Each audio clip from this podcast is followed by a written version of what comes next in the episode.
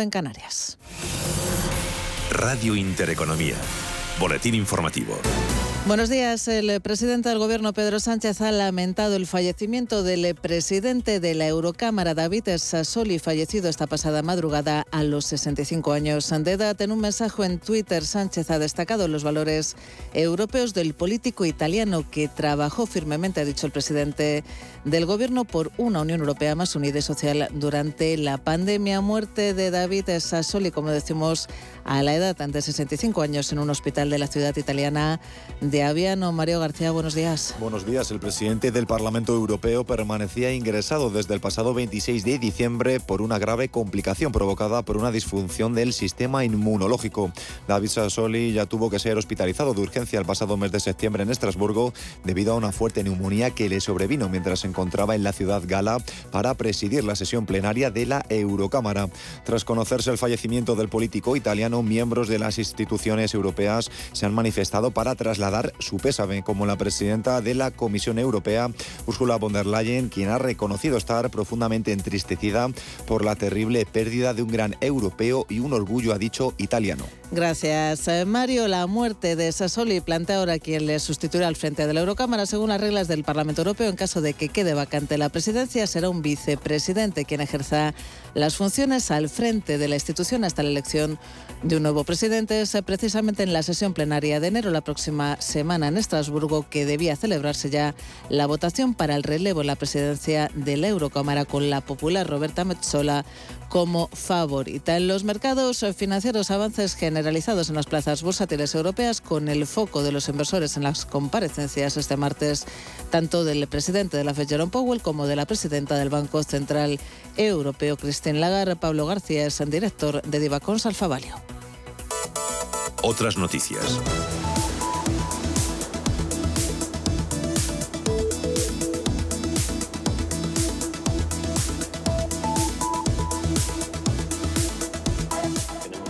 Un año de, cambios de política monetaria y precisamente todo esto es lo que está generando esta rotación, yo diría que extrema, esta volatilidad, porque hacía mucho tiempo que no teníamos en una semana tan solo unos extremos tan, eh, tan divergentes, ¿no? con estos bancos, seguros, metales y minas y autos que están teniendo un performance espectacular simplemente, y sin embargo estas caídas tan fuertes de tecnología, de healthcare, de media y que hoy, por ejemplo, pues están dando radicalmente la vuelta.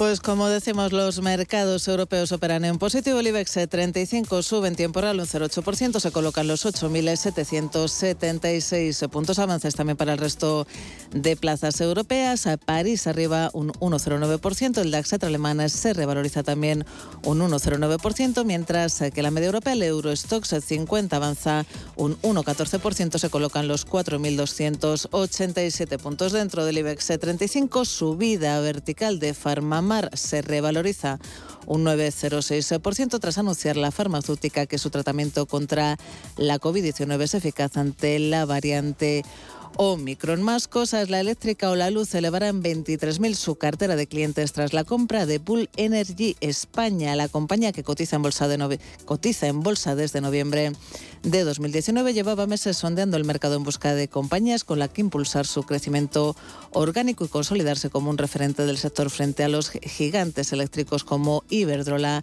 Endesa o Naturgy. Carlota Pies, cofundadora y presidenta ejecutiva, dio la luz en declaraciones a Radio Intereconomía. Estamos súper contentos, no solamente por la calidad de los clientes, son clientes retail como los nuestros, clientes enfocados a la energía verde y al ahorro gracias al uso intensivo de la tecnología y los datos, sino porque se trata también del primer paso, la primera piedra en nuestro camino de crecimiento inorgánico, como anunciamos, os decía ahora, en el pasado mes de octubre. Este martes, por cierto, la luz marcará su precio más alto en lo que va de año, subirá casi un 3% y alcanzará los 223 euros de media en el mercado mayorista, un 170% más caro que en el mismo día del pasado año. El precio más alto se marcará entre las 9 y las 10 de la noche. La farmacéutica Pfizer prepara una nueva vacuna contra la variante Omicron que estará lista en el mes de marzo. Alberto Boula es su consejero delegado. No, Ahora estamos trabajando en una nueva versión de nuestra vacuna, la 1.1. Permítanme decirlo de esa manera, que también cubrirá Omicron. Y por supuesto, estamos a la espera de tener los resultados finales. La vacuna estará lista en marzo y la vacuna la vamos a poder producir masivamente. Y las autoridades australianas investigan si el tenista serbio Novak Djokovic mintió a su entrada a Australia cuando aseguró que no había visitado ningún tercer país las dos semanas previas, lo que podría conllevar que su visado fuera cancelado. De nuevo, Djokovic consiguió, recordemos ayer lunes, permiso de un tribunal australiano para permanecer en el país a pesar de no estar vacunado contra la COVID-19 tras recurrir la revocación de su visado, aunque el gobierno australiano sigue teniendo potestad para expulsarlo del país.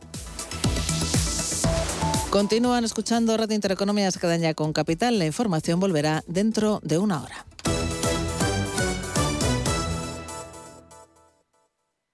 Radio Intereconomía. Eres lo que escuchas.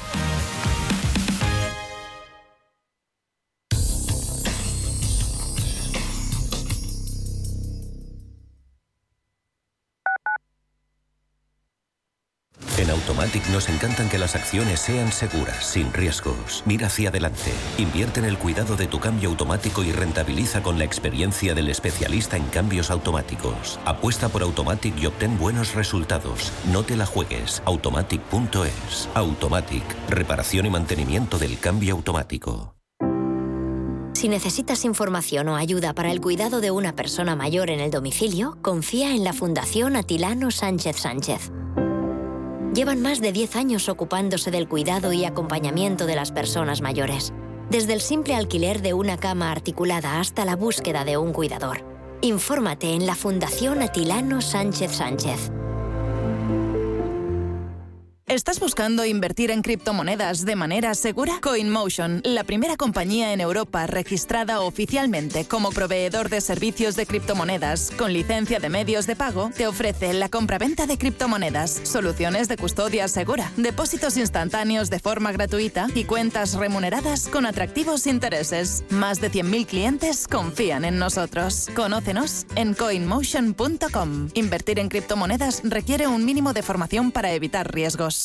¿Dolores, cansancio, fatiga? Por primera vez, Silipeptan Forte Plus de Laboratorio Sanroch. Con un solo sobre al día le ofrece la acción combinada de 8 gramos de colágeno, silicio, magnesio, MSM y vitamina C. Silipeptan Forte Plus, su gran aliado para aliviar el dolor y mejorar la movilidad de sus articulaciones. De Laboratorio Sanroch, porque tú eres lo primero.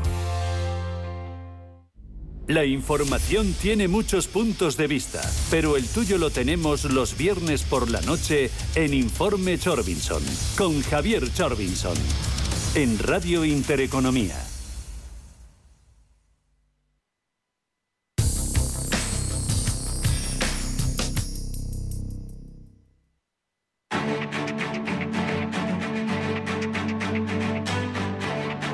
En Capital Intereconomía, el consultorio de bolsa.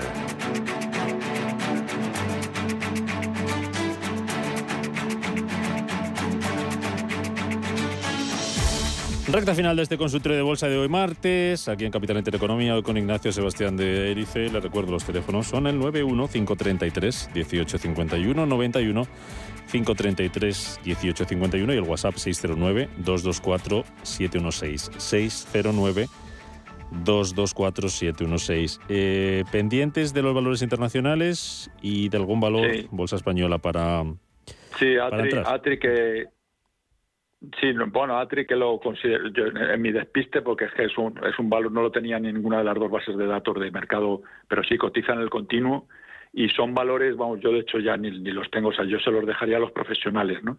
Para que se hagan una idea a los oyentes, de momento ha cruzado 804 o sea, 8.040 euros es el volumen que ha tenido hasta ahora, ¿no? En una hora de mercado ya, ¿no? Entonces, son valores que yo a los pequeños inversores me alejaría de todos ellos por muy buenos y muchas rentabilidades que puedan dar, ¿no? Porque las posibilidades de quedarte pillado pues son bastante eh, superiores, ¿no? Dicho eso, mientras el que para el oyente que esté interesado o que tenga acciones, mientras no pierda la zona de los 9.90 se pueden tener 10 incluso se puede tener sin ningún problema, pero en principio por ahí tiene un soporte que, debería funcionar. Y eso sería para, para Atri. Sí, luego mm, la verdad que todos los valores menos, menos SAP, que es el único que me marca mantener, mientras no pierda la zona de los 120, 119, tiene un objetivo de 125, 116.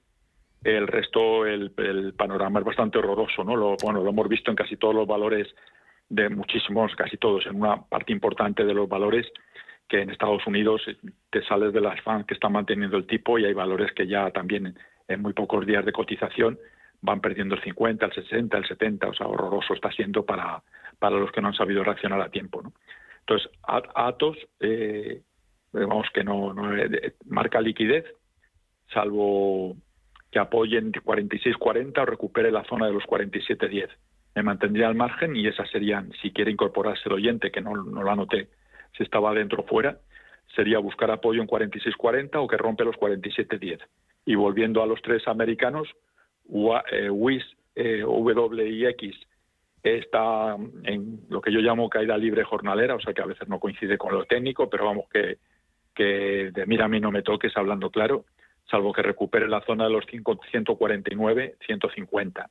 Y habría que empezar eso, lo que decíamos antes, eh, picoteando con mucho miedo y poca cantidad respecto a lo que le pensáramos dedicar. Con la mitad o un tercio podría estar bien, incluso un cuarto, para ir luego asumiendo pérdidas sobre esa cantidad o, promediando al alza si el valor empieza a rebotar.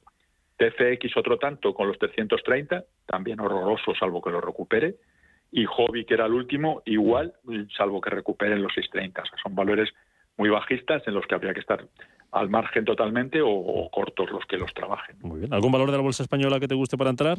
Ah.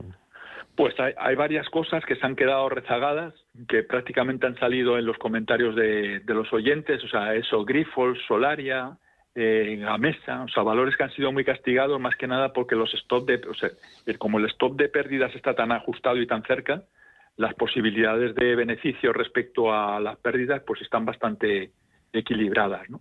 Eso, por ejemplo, un Solaria mientras no pierda un 15.80, un Grifol mientras no pierda 16.30, un Gamesa mientras no pierda los 19.30, pero insisto, siendo absolutamente rigurosos con el stop, porque como pierdan esas referencias se pueden ir otro 8 o 15% para abajo sin ningún problema en sí y en un par de sesiones, como lo hemos visto con Celnes, el ejemplo que poníamos al principio del consultorio. Luis, ¿qué tal? Buenos días. Hola, buenos días. Vamos a ver, quería hacerle dos preguntas al señor Ignacio Sebastián Denice. Tengo acciones de ACS compradas a 29 euros hace dos años. Ahí voy con unas pérdidas bastante sustanciales. Y todo lo contrario es con este Naturgy. las tengo compradas a 16.25 y veo que están ya cerca de los 29 y no sé si es momento de salir o todavía le queda algo de, de tirar. Y eso es lo que quería saber. Y, en fin, daros las gracias y desearos un buen día. Muy igualmente. Gracias, Luis, por llamarnos. Bien, Naturgy casi un 50%. Le gana, bueno, llega al 50, será entre un 40 y algo, tú que tienes mejor tino. Sí, yo, bueno, Naturgy a mí me ha sorprendido porque yo de hecho recomendé a los clientes que las tenían cuando empezó el tema de la OPA acudir y luego ha habido contra OPAs y eso se ha disparado el precio muchísimo, ¿no? De hecho, recuerdo un, un oyente que me hablaba que si Gas Natural, eh, o sea, Naturgy, o, yo lo sigo llamando Gas Natural, o sea, que imagínese, si, si Naturgy o, o Iberdrola, ¿no? Y, perdón, entonces, en el caso de Luis y con los beneficios que lo llevan, yo desde luego ya iría ajustando el stop en gas natural, porque aunque está, sí, en, puede tener mucho recorrido, pero desde luego al precio que la tiene él, yo ya no me la dejaría ir de 28.30. Y entonces, mientras si rompe los 28.30 de lo que comentamos en un viernes, pues el lunes, eh, si no lo recupera, asume, o sea, recoger beneficios en su caso, y si te pasa durante la semana, pues también ya los niveles que las tiene él. 28.30 puede ser una buena solución. Y todo lo contrario que le ha pasado a ACS, ayer cerró a 24.18, pero si ACS rompe la, lo que yo llamo la frontera de la tranquilidad, que está situada en torno a 24.30, que varios indicadores marcan esa, esa resistencia, si es capaz de romper los 24.30, puede tener recorrido. Entonces, para no extenderme mucho, pues si le saca Naturgy en 28.30, pues automáticamente asumiría las pérdidas de ACS y luego esperar nuevas entradas. Naturgy ya dejaría de trabajarla. Si, si no le saca el precio, pues que aguante a ver qué pasa, porque igual vuelve a haber más contraopas. Está pasando algo parecido con Zardoya, está ahí bloqueado. Todo lo que se llama el coste de oportunidad, pues lleva ya bloqueada en el precio de, de la OPA, que nos sirve de, de ejemplo, ¿no? Sobre 7.05, 7.10. Entonces ahora si hay una contraopa, pues pegará un tirón Ahora, si no, va a estar ahí parada durante meses hasta que se resuelva. Entonces, es lo que se llama el coste de oportunidad. O sea, no vas a perder ni vas a ganar porque el precio no se va a mover, ¿no? Lo que pasaba con Naturgy durante muchos meses, como recordará Luis y el resto de los oyentes que las trabajen. Vale, eh, tenemos las dos, Naturgy y ACS 29, ¿verdad? Vale. Ignacio de Navarra, ¿qué le parece Acciona? Eh, eh, tengo ganancias y ya no sé si le quedará algo recorrido o hacia al alta o irá hacia abajo. Sí, está muy fuerte, pero sí, yo, yo creo hay que tener en cuenta que viene casi sin despeinarse desde los 100, ¿no? Aunque ha tardado un año y, pico en hacerlo, ¿no? Entonces, en principio, eso es una revalorización importantísima del 60%, que ojalá la, lo hubiéramos pillado todos. Y entonces, yo sí pienso que empieza a dar señales de agotamiento. De todas maneras, si viene de muy abajo, pues entre que no se las deje ir entre 150 y 160 puede ser un ya está ahí muy cerca. Y pero vamos de momento ya insisto no se ha revalorizado muchísimo pero eso no quiere decir que pueda irse camino de los 200 no que de hecho hace años yo creo que cotizaba a esos a esos niveles mm. entonces en principio eso mantener mientras no pierda los 150 puede ser una buena referencia si viene desde muy abajo. Dime algo de Ercros que tengo un par de consultas preguntando por ella. Ercros Ercros a mí no me gusta, la verdad, pero bueno, para gustos colores, ¿no? En principio, pero vamos, ahora por encima de tres es alcista, al margen de lo, de lo que yo piense del valor, ¿no?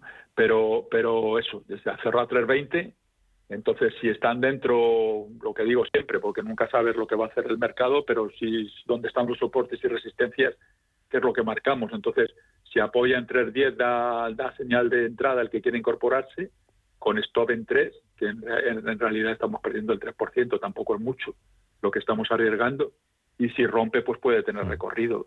Pero está ahí, ahí, está, está, está haciendo laterales entre 3 y, y 3 y 3,20, que es el 6% descontando comisiones y que no está mal. Entonces yo iría al tiki-taka y más o menos entre comprarlo más cerca de 3 y soltarlo más cerca de 3,20, 3,25. Mm, venga, terminamos con Manuel, que está al teléfono. Manuel, ¿qué tal? Buenos días.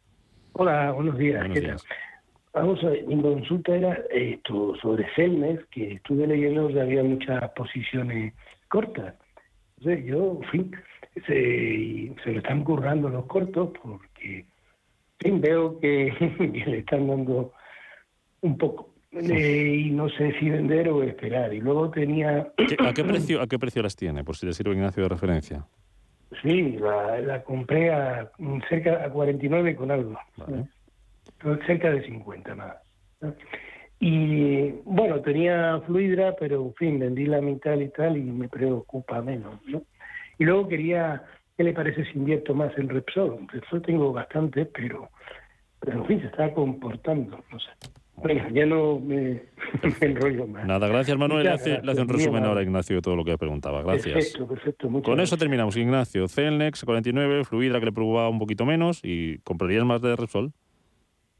Sí, eh, bueno, Celnes está tocadísima, lo hemos comentado, eso ha, perdido el 14% en cinco sesiones y es eso, se ve lo que dice Manuel, que se han debido posicionar a la baja en plan salvaje y como el volumen está escaso, pues si empiezas a soltar acciones, te la llevas, si no encuentras contrapartida, pues a donde quieras, ¿no? A mí es un valor que sí me gusta y lo, trabajamos, pero vamos, ya nos expulsó, el, no, nos expulsó con pérdidas, ¿no? Entonces, yo no hubiera aguantado tanto la pérdida, como acabo de comentar, pero ahora en principio, si recupera la zona, ayer cerró a 42 y hoy estaba rebotando, pero el problema es que, claro, que todos los soportes que se van perdiendo se convierten en resistencias. Entonces, si llega sobre 44.60 y ve que no se es capaz de sujetarse, yo se asumiría pérdidas a esos niveles. Eh, recomprar Repsol, pues si las tienes con beneficio, en principio, lo que comentábamos, mientras no pierda los 10,60, ya habrá cobrado el dividendo también, los 30 céntimos. Entonces, si, si ve que se apoya sobre 10,60 y quiere incorporarse y no lo pierden, pues ahí podría comprar unas poquitas más, pero insisto, siempre que lo tenga, venga de abajo y tenga beneficios. Si va perdiendo, o sea, si ha entrado a 11 y pico, pues, o, más arriba, que ni se le ocurra comprar más. Y luego, Fluidra, a mí también me preocuparía menos si, si, si tuviera, pero vamos a ver. En principio, sí, mientras Fluidra, lo, Celnet es bajista y Fluidra, mientras siga cerrando por encima de 29.30, sigue siendo alcista. Entonces, en principio, mientras no pierda esos niveles, pues aunque vaya perdiendo un poquito o muchito, pues que, aguante la posición mientras no pierda los 30, los 30 euros. Ignacio Sebastián de Erice, analista independiente. Gracias, como siempre, por tu ayuda. Gracias a ustedes y buen fin de semana. Hasta la próxima. Adiós, cuídate. Para todos.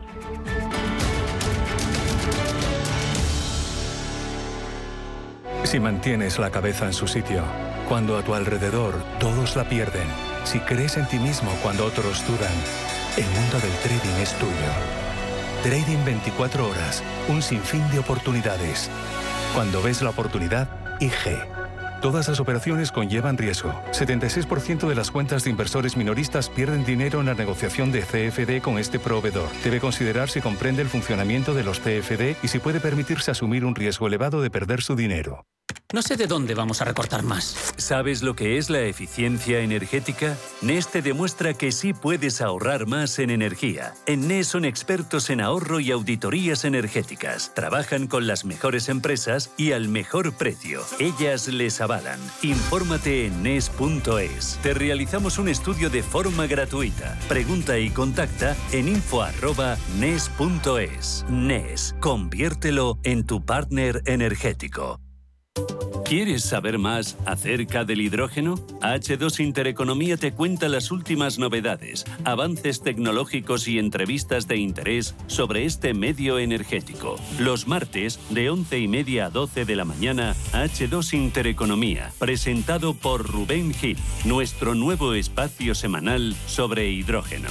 Verde, azul, gris, marrón, H2 Intereconomía, porque en Radio Intereconomía apostamos por el sector energético y la energía limpia. ¿Sabía usted que la moneda de oro más grande y valiosa del mundo se llama Muffin Life pesa 100 kilos y tiene un diámetro de 53 centímetros. La pieza fue creada en 2007 por la Casa Real de la Moneda Canadiense. Tiene en una de sus caras la imagen de la reina Isabel II de Inglaterra, jefa de Estado de Canadá, y en la otra una hoja de arce símbolo de ese país. Tiene un valor nominal de un millón de dólares canadienses, pero por su peso en oro puro de 24 quilates hace que valga mucho más, exactamente 4 millones de libras. Esta moneda que ha sido robada en una ocasión fue originalmente concebida como pieza única pero la Casa de la Moneda de Canadá decidió producir cuatro más que están en manos de inversionistas canadienses y extranjeros.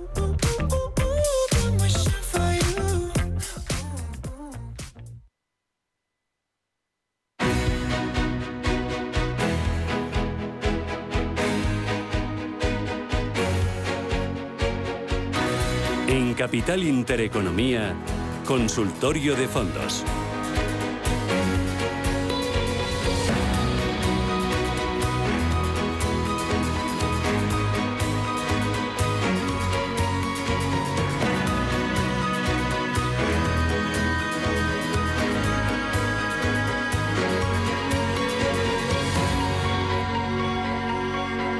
Consultorio de fondos con Iñaki Palicio, socio de Consulae EAF. Iñaki, ¿qué tal? Buenos días, bienvenido.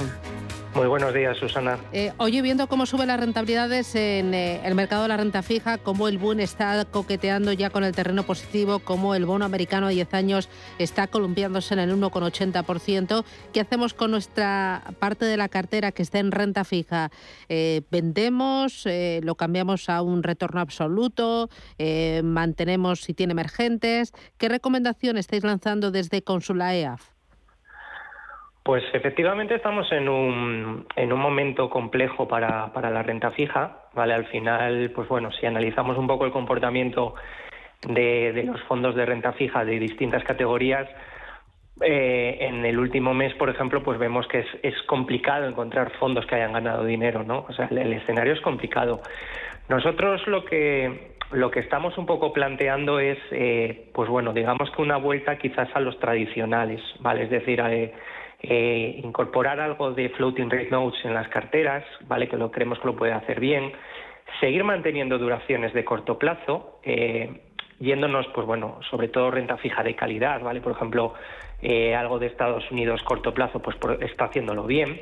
Y quizás intentar también, pues bueno, sobre todo que, que, las piezas que les seleccionemos realmente puedan aportarnos poca volatilidad, ¿vale? Que es lo que buscamos. No vemos mal, por ejemplo, el meter algún eh, fondo de pues, gestión alternativa de renta fija, ¿vale? Algún fondo tipo Allianz Credit Opportunities, que son fondos que, bueno, en estos escenarios complejos lo, lo hacen bien, ¿vale? Pero, pero sobre todo yo creo que, que los inversores tienen que quedarse un poco con la idea de que llevamos un tiempo, y este año va a continuar siendo, eh, momentos complicados para trabajar la renta fija, ¿vale? Donde hay que ser muy selectivo y donde hay que, pues bueno, estar bastante encima y quizás también tener algo de ayuda, ¿vale? Entonces, eh, pues bueno, cuidadito, cuidadito con la renta fija.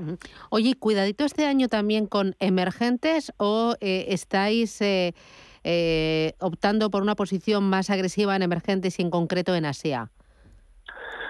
Pues mira, quizás este año sí que por, el movimiento de mercado que estamos viendo ¿no? en, los últimos, en los últimos días, semanas, y también un poco por, sobre todo, pues bueno, tras esa esas declaraciones de la FED ¿no? y esa pues bueno ese descuento que está empezando a hacerse de subida de tipos ya para este año, ¿vale? que era algo que no contemplábamos el año pasado, pues bueno, sí que creemos que, que la debilidad que podría haber a lo mejor en mercado americano, ¿vale? Sobre todo esos sectores que más han que más han subido, ¿vale? Eh, pues podría aprovecharse, digamos, que invirtiendo en, en, mercados emergentes, sobre todo, pues bueno, esas zonas geográficas que vimos el año pasado que se han quedado rezagadas, como por ejemplo China. Nosotros, por ejemplo, sí que pensamos que para carteras que toleran volatilidad y van a largo plazo, ¿vale? Perfiles equilibrados, perfiles agresivos, ahora es el momento de ir pensando en tener algo de China en las carteras, ¿vale? A estos niveles nosotros sí que lo vemos atractivo y lo vemos como, pues bueno,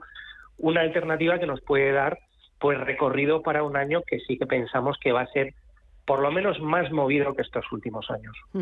Eh, justo te preguntaba por renta fija para, para los más conservadores. Tengo al otro lado del teléfono a Vicente Baro, que es eh, director de contenidos de FINEC. Vicente, ¿qué tal? Buenos días, feliz año nuevo. ¿Qué tal? Muy buenos días, feliz año para todos. ¿Qué tal? ¿Has conseguido esquivar al virus durante estas Navidades? Eh, pues sí, sí, curiosamente sí. También, también es que lo pasé hace cuatro meses, ¿eh? entonces yo ah. creo que estaba ahí fuerte, yo y mi familia, lo pagamos los siete, con lo cual estábamos fuertes, yo creo, todavía de, defensas y tal, aunque ya no se sabe con las reinfecciones y todos los dios estos, pero pero vamos que aparentemente aparentemente ya han pasado días desde la última cena y, sin contagio, o sea que muy bueno, Muy bien. Eh, oye, eh, en el mercado revolotea una subida de tipos de interés. Parece que marzo es la, fecha en la que vamos a ver eh, la primera subida por parte de la Reserva Federal de Estados Unidos. Este entorno hace muy complicada la parte, el construir la parte más conservadora de las carteras, ¿no?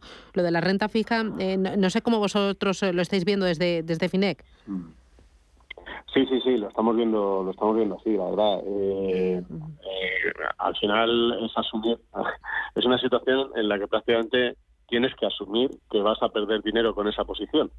Pero, pero claro, hay mucha gente que tampoco puede evitar tener parte de renta fija en cartera, ¿no? Eh, directamente por el perfil de riesgo que supone tener demasiado peso en renta variable. Mucha gente no puede tolerar esa volatilidad y, luego hay mucha gente también que a lo mejor ha ganado mucho dinero en posiciones renta variable, quiere bajar riesgo y pasar a renta fija, y claro, o, bajar riesgo directamente, ¿qué pasa? Que si vendes esas posiciones tienes que tributar. Entonces, mientras se va a liquidez, pues claro, lo que tiene que hacer es traspasar a fondos conservadores en vez de vender para no tributar y para cuando eh, en su momento llegue otra vez la oportunidad pues poder eh, poder entrar otra vez sin tener esa pérdida fiscal no con lo cual sí que estamos viendo que aunque como digo pues prácticamente va a ser una posición en la que tengas pérdidas sí que estamos viendo interés de gente en encontrar fondos que, bueno que lo puedan hacer relativamente bien en este contexto.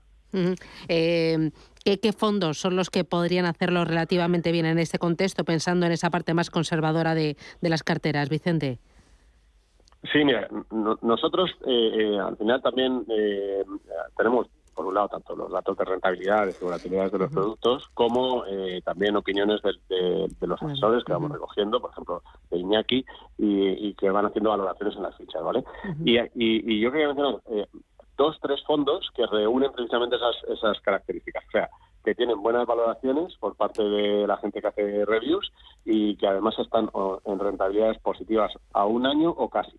¿Vale? Eh, que sería, entonces aquí había tres mira hay uno que es el Tunas Valor Prudente ¿vale? Que, bueno, que la gente lo sigue efectivamente de las cinco estrellas y eh, incluso este año, de momento, todavía logra estar en, en verde, a un 1% a un, a un año y casi un 1% analizado a cinco meses.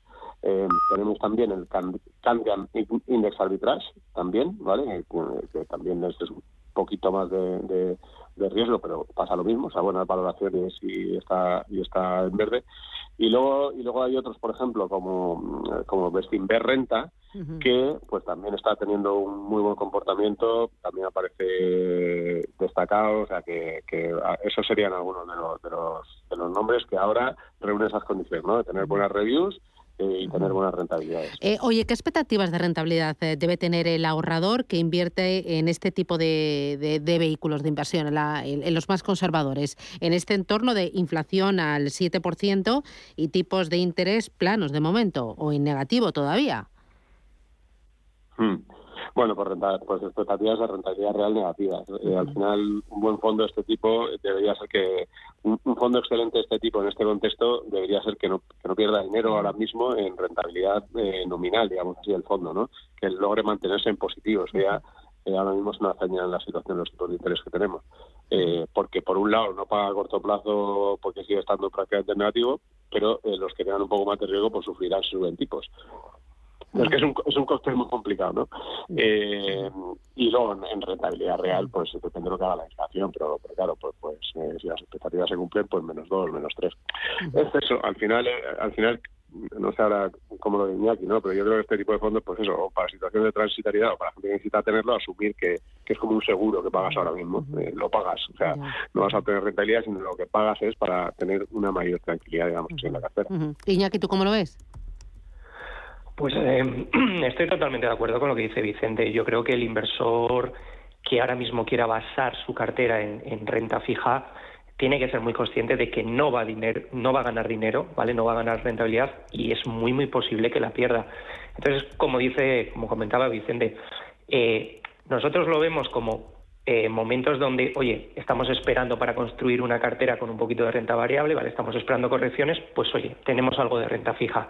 Eh, algo más transitorio, ¿vale? Porque al final es eso, no es una parte de la cartera que ahora mismo sume, sino todo lo contrario. Es un, pequeño coste de oportunidad, pero que al final es, lo de siempre, ganamos, por así decirlo, tiempo para a lo mejor encontrar la, la buena entrada para comprar fondos de renta variable. Eh, voy a hacer una paradita. Vicente, a ti te despido. Muchísimas gracias por, por eh, mostrarnos esos vehículos de invasión y, sobre todo pues eh, seguir formando en, para pensando en esos ahorradores conservadores que, bueno pues ahora tiene que combatir a, a, una inflación galopante. Gracias, Vicente. Iñaki, hago una paradita y vuelvo contigo, ¿de acuerdo? Y vamos con los oyentes. Perfecto. Gracias, hasta ahora.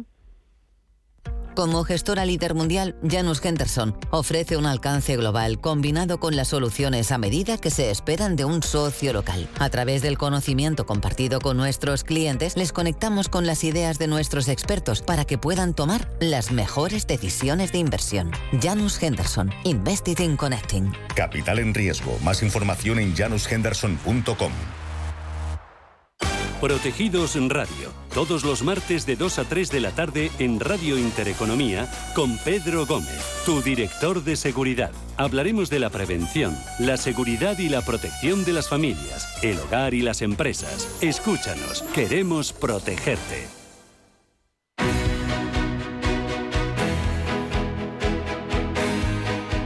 Consultorio de Fondos.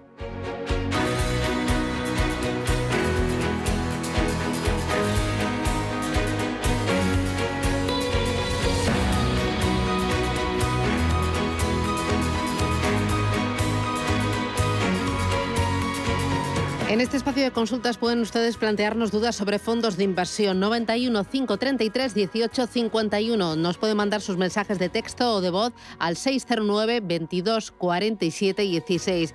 Mira, me pregunta Marifé García por fondos que inviertan en China o en emergentes con foco en Asia, tanto de renta variable como de renta fija, ya que hemos hablado antes. Dame un par de ideas de inversión. Eh, Iñaki.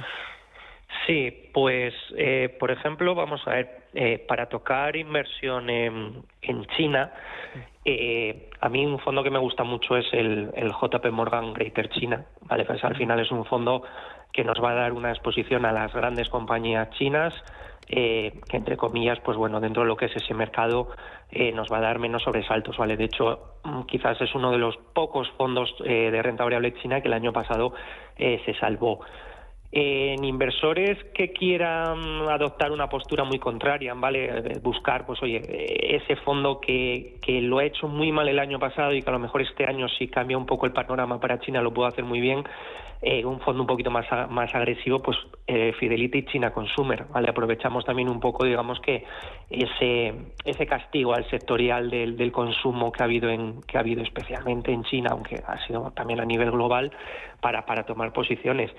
Y a nivel renta fija, eh, mm, yo no recomiendo, o por lo menos a mí no me parece relevante o interesante más bien, eh, la rentabilidad riesgo de la renta fija china en, formato monopaís. Yo prefiero incorporar algún fondito eh, más global, ¿vale? Dentro de lo que es emergente, siempre duración corto plazo, tipo, pues bueno, un Lumis, el Emerging Market Short Term, que es un fondo que, bueno, nos puede dar buena rentabilidad y, y nos va a dar un mayor control del, del riesgo y volatilidad, vamos.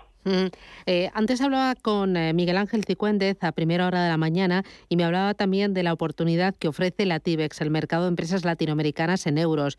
Me hablaba de seguir muy de cerca eh, las divisas, sobre todo la, de Brasil, seguir también una economía como la de México y la Bolsa de México y hablaba de oportunidades que el año pasado se había quedado rezagado en la TIBEX con una subida en 2021 del, del 6%. ¿Cómo veis emergentes pero con el foco en Latinoamérica, Iñaki? A ver, nosotros en Consulae eh, siempre hemos intentado ver, eh, pues bueno, eh, digamos que la inversión en mercados emergentes muy en función del perfil de riesgo de cada cartera, ¿vale? De cada cliente y de, un poco su horizonte temporal. A niveles generales, nosotros la parte de emergentes siempre la, la, intentamos focalizar más en Asia, ¿vale? Porque al final sí que los mercados asiáticos vemos crecimientos fuertes, ¿vale? Países que, lo están haciendo muy bien. Eh, y, no, no hablo ahora mismo del caso de China, ¿vale? En el caso de países, por ejemplo, que están haciendo muy bien los deberes, estoy hablando de, un, de India, estoy hablando de ese sudeste asiático, ¿vale? Laos, Camboya, Vietnam, son economías que al final crecen a unas tasas eh, que ya nos gustaría aquí tan siquiera imaginar, ¿no? Y, y al final ahí vemos muchísimo valor. Sí que es cierto que en perfiles agresivos donde, pues hombre, sí que queremos a lo mejor diversificar un poquito más, ¿vale? O, a lo mejor tenemos alguna demanda particular por parte de los clientes, pues sí que es cierto que hay algún fondo más eh, global, ¿vale? En la parte de mercados emergentes, que ya te toca, pues bueno, un poquito de economía latinoamericana, un poquito también de países, pues como puedan ser Rusia o, incluso esa parte de, Europa emergente, ¿no? Donde también hay, hay buenas oportunidades de inversión y, y, pueden tener sentido. Lo que sí que tiene que tener en cuenta el inversor es que al final Cuanto más global sea el emergente en renta variable, curiosamente más volatilidad suele tener, ¿vale? Porque Latinoamérica son países, por ejemplo, de buenas oportunidades o donde se producen con frecuencia oportunidades, pero también es un país eh, que presenta mucha volatilidad, ¿vale? Y son países, pues bueno, donde sí que hay la figura de un asesor que controle un poco la zona y que nos pueda ayudar a seleccionar el producto es clave porque sí que es cierto que dentro de la parte de emergentes puede decirse que es quizás la las más complicadillas de trabajar. Mm, Roman, ¿qué tal? Buenos días. Buenos días. Mire, eh, llamaba para preguntar por qué heredado 4.000 euros aproximadamente en el fondo de inversión BBVA, fusión corto plazo 5, y he visto que desde su desde que se fundó no ha hecho más que perder. Pero como ahora está en la cosa de, del corto plazo, eh, parece ser que la deuda va a subir, pues mm, les llamaba a ver si continuaba en él, si es que, o, cambiaba a otro, si es que algún día me ponen a mi nombre el, el, fondo porque llevo seis meses que me lo están toreando. Muchas gracias. Pues gracias, muy amable, gracias. ¿Qué dices, Iñaki? Pues, pues voy a intentar serle muy, muy claro. A ver, em, este fondo ha perdido dinero y va a seguir perdiendo dinero. ¿Vale? Al final es un renta fija ultra, ultra, ultra corto plazo, ¿vale? Son fondos que están buscados para proteger un capital, pero es lo que comentábamos antes y también lo que comentaba Vicente, ¿no? eh, en el escenario que tenemos actualmente, estos fondos, eh, la única garantía que nos dan es que van a perder dinero. ¿vale? Entonces, al final, eh, lo que tiene que tener en cuenta el, el, oyente es si lo que quiere es algo que realmente no le suponga ningún tipo de pérdida de dinero, le vale más tener el dinero en liquidez y esperar a que haya oportunidades para construir una cartera un poquito más rentable. Si continúa en este fondo, lo normal es que siga poquito a poco goteando a la baja. Muy bien. Eh, quedan 20 minutos para llegar a las 11 de la mañana. Esto es Radio Intereconomía. Estamos recibiendo más llamadas. 91 533 1851. No te vayas, Iñaki, porque hago una pequeña paradita que tenemos foro de la inversión pendiente y después vuelvo contigo. Radio Intereconomía, una excelente plataforma para anunciar tu empresa, con una audiencia exclusiva, con poder adquisitivo medio alto y que sabe lo que quiere. Teléfono 919992121 y en comercial arroba intereconomía.com. Radio Intereconomía, la radio de las empresas.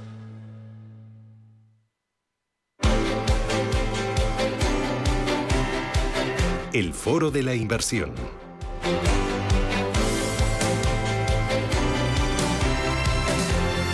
Inversión, seguimos hablando de ahorro, de gestión del patrimonio, de planificación financiera, siempre a largo plazo, con diversificación y ajustando los costes al máximo. Nos acompaña Felipe Moreno, que es director de desarrollo de negocio de Finicens. Felipe, ¿qué tal? Buenos días, bienvenido. Buenos días, Susana. Bueno, con Felipe vamos a, mirar este año 2022, vamos a ver con qué expectativas debemos de, afrontar eh, este año 2022 cuando miremos a nuestra cartera, nuestro ahorro. Pero antes a mí me gustaría hacer balance. 2021, eh, ya lo hemos cerrado. ¿Cómo ha terminado para las carteras de Finicens? ¿Cómo se ha ido? Pues ha sido un año excelente en rentabilidad. La verdad es que, bueno, ya vislumbrábamos que podía ser un año que superaría en la mayor parte de nuestras carteras los dos dígitos de rentabilidad y, bueno, pues parece ser que todas lo han conseguido. En las carteras más conservadoras tenemos rentabilidades entre el 2,5 al 8,4%. Las carteras, eh, o la cartera 3, que es la de riesgo intermedia, supera el 12% de rentabilidad. Y la cartera 4 y 5, las más largoplacistas, las que más renta variable tienen, para esos perfiles más atrevidos que están o que están dispuestos a asumir una cierta volatilidad, contando con que el largo plazo les va a ayudar en la consecución de ese objetivo de rentabilidad que, tienen. La cartera 4 ha cerrado con un 16,5% y la cartera 5 con un 20,4% de rentabilidad. Eh, vamos a irnos a la cartera 3, que es ahí como la que está en un terreno intermedio, ni para los muy conservadores ni para los más audaces, que me dices que ha sumado en 2021 un 12%. ¿Cómo está formada y cómo seleccionáis cada uno de los vehículos? Pues mira, es una, configuración eh, compleja, pero a su vez es muy sencilla para el partícipe, para el inversor.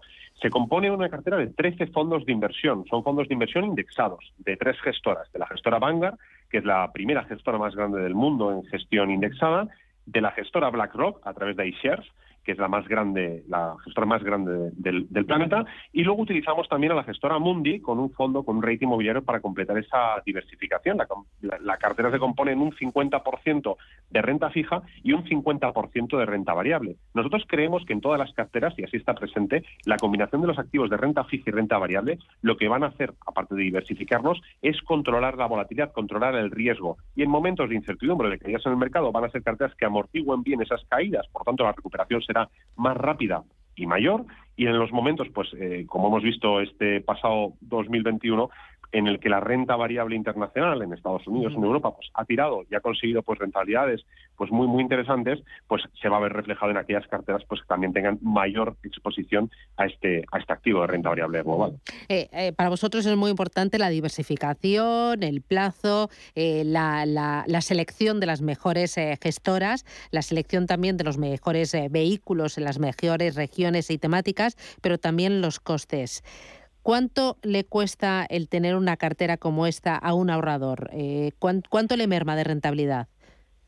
Pues mira, nosotros eh, tenemos estimado un coste medio eh, de en torno al 0,52% con todos los gastos incluidos. ¿Qué significa esto?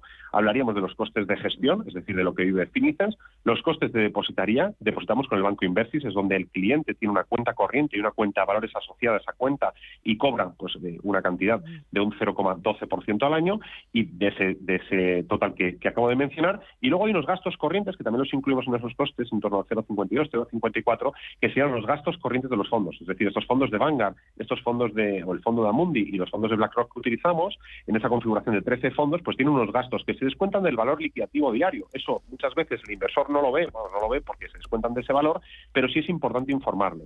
Por lo tanto, aquellos inversores que vayan buscando invertir, como bien decías, a largo plazo, horizontes temporales de entre 7 a 15 años, con una altísima diversificación, con una estructura no solo baja de costes, sino además decreciente en el tiempo. Recordemos que todos nuestros inversores cada año pagan menos por los costes de gestión, hasta llegar a pagar un 0,14% con el IVA incluido para todos nuestros clientes y aguantan el tiempo suficiente de, largo plazo que mencionaba. Por lo tanto, bueno, pues ahí se configura eh, Finicens y sus carteras como entendemos una solución perfecta para la gestión del patrimonio.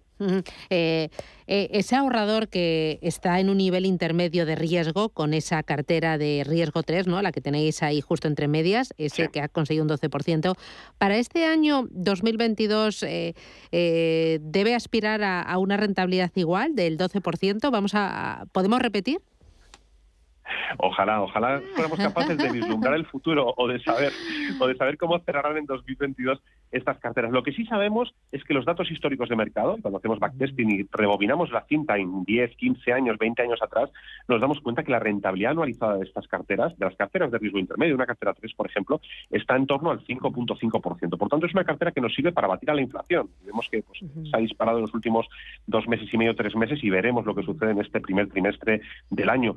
Es una cartera, pues bueno, para amortiguar esa inflación, para que el valor de nuestro dinero, si no está expuesto, no está invertido, pues empiece a rentabilizarse y bueno, donde hay una combinación, insisto, de activos entre un 50% de renta variable y un 50% de renta fija. Evidentemente, para aquellos inversores que buscan batir al mercado, que buscan, bueno, pues eh, subir por encima del valor de los índices locales o sectoriales, pues encuentran las carteras más atrevidas. Es verdad que aquellos inversores que invierten en carteras 4 o carteras 5 han de tener una idoneidad o una conveniencia a través de un test de normativa MIFID para que que puedan, pues bueno, eh, saber a qué se están exponiendo a la hora de tomar volatilidad en el mercado. Que vemos que hay, dos verdades. Todos los inversores invierten para obtener una rentabilidad, es decir, para ganar dinero, pero no todos los inversores están dispuestos a asumir una volatilidad para obtener esa, esa rentabilidad objetivo. Pero la rentabilidad, insisto, media en nuestras carteras puede entre el 3,5, las carteras más conservadoras, el 5, 5,5% en la cartera más equilibrada y luego rentabilidades entre el 7,5, 8% en las carteras más atrevidas. Ha sido un año absolutamente excepcional, con este 20,4% de rentabilidad en la cartera 5. Y bueno, pues ojalá siga muchos años subiendo la renta variable y tirando de nuestras carteras. Eh, oye, para que el ahorrador que se haya puesto como propósito este año el eh, reestructurar, recomponer, darle sentido a su cartera y, ponerse en manos de, un profesional, tres eh, claves importantes que le pueda aportar Finicens. Pues mira, alta diversificación, insisto, y para nosotros es, como bien, sabéis y bien saben nuestros oyentes, súper importante, o sea, que un cliente esté muy diversificado. En nuestro caso, damos una exposición a más de 22.000 posiciones entre los activos de renta fija y renta variable con esos 13 fondos de inversión. Aparte de esa máxima diversificación, una estructura de costes baja, es decir, utilizar los activos de gestoras de renombre y prestigio, como las que he mencionado, pero que tengan unos gastos corrientes muy, muy bajitos, es decir, en torno al 0,10, 0,11, 0,12%. Y luego, además de esa estructura de costes baja, que el gestor que nos administre o que nos gestione estas carteras y nos haga una combinación de los activos con una set allocation global, pues no nos cobre más de en torno a un 0,40, 0,42, 0,41%. Y que además, oye, pues si pueden ser comisiones decrecientes y que el gestor pues cada año nos premie bajándonos dos puntos básicos esta, esta comisión de gestión, pues veremos que no solo dejamos de pagar, sino que además el interés compuesto va a hacer que mm, estemos ahorrando más y invirtiendo más a largo plazo. Por lo tanto, eh, para mí esas serían las, claves. Pues eh, gracias, Felipe Moreno, desde Finicens. Enhorabuena por los resultados, a seguir trabajando y creando carteras. Ahorro inteligente. Cuídate, enhorabuena, hasta pronto. Feliz año. Gracias, Susana. Adiós, Felipe. Chao, chao.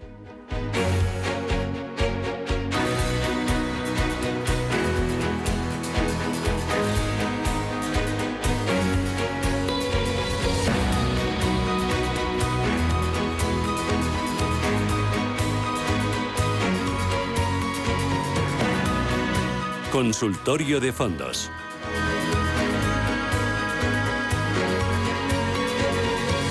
Bueno, tenemos todavía cinco minutitos para completar este consultorio de fondos de inversión aquí en Radio Intereconomía, en Capital Intereconomía. Mira, eh, tenemos, Iñaki, eh, algunos oyentes, eh, bueno, son bárbaros y buenísimos. Dice, buenos días, enhorabuena por el programa. Quería hacer una pregunta al especialista. Soy inversor agresivo y soy inversor a largo plazo. Quería diversificar mi cartera actual con un fondo de inversión del sector tecnología y también sostenibilidad. Y he identificado el Nordea Global Climate Environment y el Schroeder ISF Global Climate. Eh, desde hace varias semanas los estoy siguiendo, pero están sufriendo correcciones. ¿Cómo lo ve? ¿Cómo ve estos dos fondos? ¿Cómo ve el sector en 2022? Sí, a ver, yo, yo creo que es un sector que hay que tener en las carteras, ¿vale? Yo creo que es un fijo eh, independientemente de los movimientos del mercado de corto plazo, yo creo que es un sector que hay que ver con perspectiva de y con las gafas de largo plazo puestas, ¿vale? Eh, nosotros eh, tenemos presencia siempre, ¿vale? En, nuestra estructura de carteras y el fondo de Nordea es un fondo que hemos confiado en él desde que salió, ¿vale? Que fue quizás el primer fondo que yo recuerde que sí que ha tratado esa temática del cambio climático, ¿vale? Eh, y siempre nos ha dado un resultado estupendo, ¿vale? Por lo tanto, eh, de los dos que propone yo sería el que el que elegiría para mi cartera porque creo que es un fondo de máximas garantías. Eh, ¿Tú crees que tecnología todavía tiene margen de recorrido? ¿Qué expectativas tienes para, para el sector? Hombre, vamos a ver, yo creo que a largo plazo al final lo que tenemos que pensar es que la tecnología está en constante evolución y desarrollo, ¿no? Entonces al final eh, son sectores que tienen todo el sentido del mundo porque van a seguir creciendo. Lo que pasa es que tampoco podemos pretender que, vayan constantemente con una evolución ascendente y además con unas cifras de crecimiento de, de doble dígito año tras año, ¿vale? Entonces, es muy normal que haya estos movimientos de corrección, ¿vale? Es muy normal que incluso las grandes tecnológicas pues también puedan estar en unos niveles quizás demasiado demasiado elevados, ¿no? Para a lo mejor ahora empezar a, construir posiciones, pero sí que creo que, hombre, quien tiene posiciones de tecnología, pues bueno, yo creo que estas correcciones se pueden perfectísimamente aguantar, ¿vale? Porque al final, si vemos un poco el comportamiento del Nasdaq en perspectiva, pues eh, apenas hemos corregido nada, ¿vale? En lo que ha subido en los dos últimos años, pues hemos corregido muy, muy poquito, ¿vale? Por lo tanto, estamos todavía en momento de, de analizar. Estructuralmente, yo pienso que tecnología sigue teniendo sentido. Lo que pasa que al final es un poquito como todo. cuando empezamos a entrar en un año donde puede haber incertidumbre, si puede ser un año más complicado de lo que estamos acostumbrados, sí que quizás hay que ser más selectivo, ¿vale? O sea, al final quizás quedarnos en el global technology típico, pues se nos puede quedar un poquito corto, ¿vale? A lo mejor hay que buscar algún eh, nicho de mercado que se haya quedado más rezagado o algún nicho de mercado donde veamos un crecimiento claro, pero bueno, eh, para no soltar tampoco aquí el rollazo a los clientes, yo creo que, que sí que hay que seguir teniendo tecnología eh, eh, en un peso que nos haga sentir cómodos, ¿vale? Tampoco podemos tener la mitad de nuestra cartera en tecnología, lógicamente, pero algo de presencia, por supuesto que hay que tener a largo plazo. voy con María, buenos días. Hola, buenos días. Muchas gracias por su programa. Mire, yo le quería preguntar, va un poquito en relación con lo que ha comentado. Yo tengo el Picture Clean Energy desde junio del año pasado y veo que está como un poco, pues eso, que no que no tira. Eh, si considera que es un buen fondo para continuar con él o le considera que igual habría que traspasarlo a otro. Y luego también le quería preguntar que tengo el Robeco Consumer Trends eh, con bastante plusvalía, le tengo desde hace dos años y veo que está últimamente como que perdiendo. Mm, voy a largo plazo. Entonces, a ver si considera el que es buen fondo para seguir manteniéndole o igual habría que traspasar una parte a otro a otro fondo o, continuar tal cual. Mm. Y luego, ¿cuál opina que es mejor? ¿El MS Global Opportunity o el MS Global Brands? Muy bien, pues eh, gracias María. muy interesante. Una a se lo agradezco. Muy Muchísimas gracias. A ver, Iñaki, muy completito todo. Dime. Pues mira, eh, a largo plazo, tanto el Clean Energy como el, eh, Robeco Consumer Trends son muy buenos fondos, eh, por lo tanto no me preocuparía que ahora estén corrigiendo, sobre todo porque está habiendo correcciones generalizadas. Vale, sí que es cierto que Clean Energy lo ha hecho mal en general el año pasado, pero todo el sector, ¿vale? Por lo tanto, pues bueno, eh, quizás este año sea un momento de decir, oye, vamos a ir viendo un poco cómo evoluciona. Yo mantendría ambos. Y respecto a los dos fondos que comentaba de Morgan Stanley, pues hombre, eh, a mí me gusta más el Global Brands, ¿vale? Creo que es un global, eh, uno de los que yo considero casi un imprescindible, ¿vale? En una, en una cartera sólida y, es un fondo que le va a dar, pues bueno, buen recorrido. Tres, igual que le preguntaba antes a Felipe, eh, eh, ahora que arrancamos el año y empezamos con los propósitos de, año nuevo, eh, tres clave que no tienen que faltar nunca en nuestra cartera de inversión, en esa cartera de, ahorro a largo plazo. Pues mira, diversificación, ¿vale? Es, fundamental. Por supuesto, un, seguimiento periódico, ¿vale? Llamémoslo seguimiento, llamémoslo asesoramiento, ¿vale? Por supuesto y luego paciencia, ¿vale? Es decir, al final no hay que estar siempre invertidos, ¿vale? Hay momentos donde es bueno que las carteras estén un poquito más eh, descargadas de renta variable y esperando oportunidades, ¿vale? Al final la paciencia es la clave para que el inversor gane realmente dinero a largo plazo. Muy bien. Pues Iñaki Palicio desde Consola EAF, gracias por ella ayudar a los oyentes y, formarnos un poquito en esto del ahorro a largo plazo, ahorro diversificado. Muchísimas gracias, que tengas feliz semana, cuídate mucho. Igualmente, Susana, gracias a vosotros. Esto es Radio Intereconomía. Nos acercamos a las 11 de la mañana, a las 10 en Canarias, en Capital Intereconomía, a la vuelta Desayunos Capital. Y tenemos ese espacio en el que hablamos de una tecnología que está en auge, el hidrógeno eh, cogerá los mandos eh, Rubén Gil y bueno, entrevistas, entrevistas más que, más que interesantes. Vamos a tener la oportunidad de charlar con el director general de Calvera, con José Luis Fernández Brís y también nos va a acompañar África Castro, eh, una de las habituales, para formarnos, educarnos en esto de las nuevas tecnologías y, y la energía verde con el hidrógeno. Gracias, volvemos aquí en Radio Intereconomía.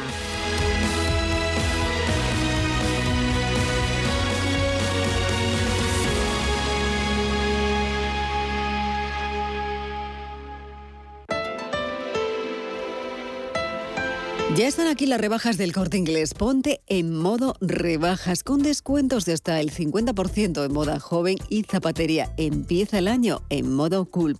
Para ellos hay una selección de camisas, pantalones, jerseys y sudaderas de Green Coast por solo 19,99 euros. Y si os lleváis dos, por solo 30 euros. Completa tu look con artículos seleccionados de estudio clásico con descuentos de hasta el 40%. Para ellas hay una selección de prendas exteriores de Easywear y de Green Coast por tan solo 39,99 euros. Conjúntalo con tus nuevos estilismos favoritos que podrás encontrar en una selección de fórmula joven al 50%. Para terminar los nuevos con esos nuevos looks de invierno, lo mejor en zapatería para ellas es que hay una selección de Clark con descuentos del 50% y para ellos hasta el 30% en una selección de Geos, Timberland, Callahan, Pepe Jeans, Levis y Lacoste. Aprovecha las rebajas del corte inglés en tienda, en la web y también en su recuerda ponte en modo rebaja son.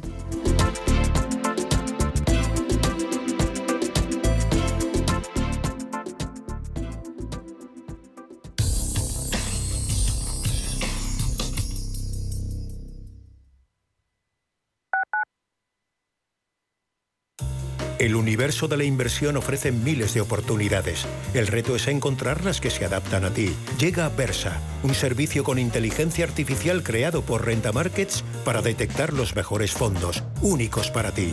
Versa te acompaña en tu inversión. Pruébalo en versagestión.com. WeCity es la más reciente e innovadora plataforma de inversión inmobiliaria. En WeCity podrás invertir en las mejores oportunidades inmobiliarias y diversificar tus ahorros de manera fácil, rápida y segura. Entra hoy en wecity.io e invierte en un solo clic. O si prefieres, llama al número 679 667 623 y te ayudaremos. Urbanitae es una nueva plataforma de inversión inmobiliaria que te permite invertir a lo grande con cantidades pequeñas. Uniendo a muchos inversores, logramos juntar el capital suficiente para aprovechar las mejores oportunidades del sector. Olvídate de complicaciones. Con Urbanitae ya puedes invertir en el sector inmobiliario como lo hacen los profesionales.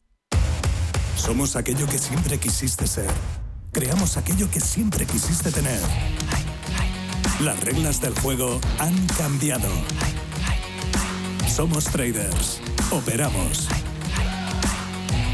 Black Bear Broker. El broker de los traders.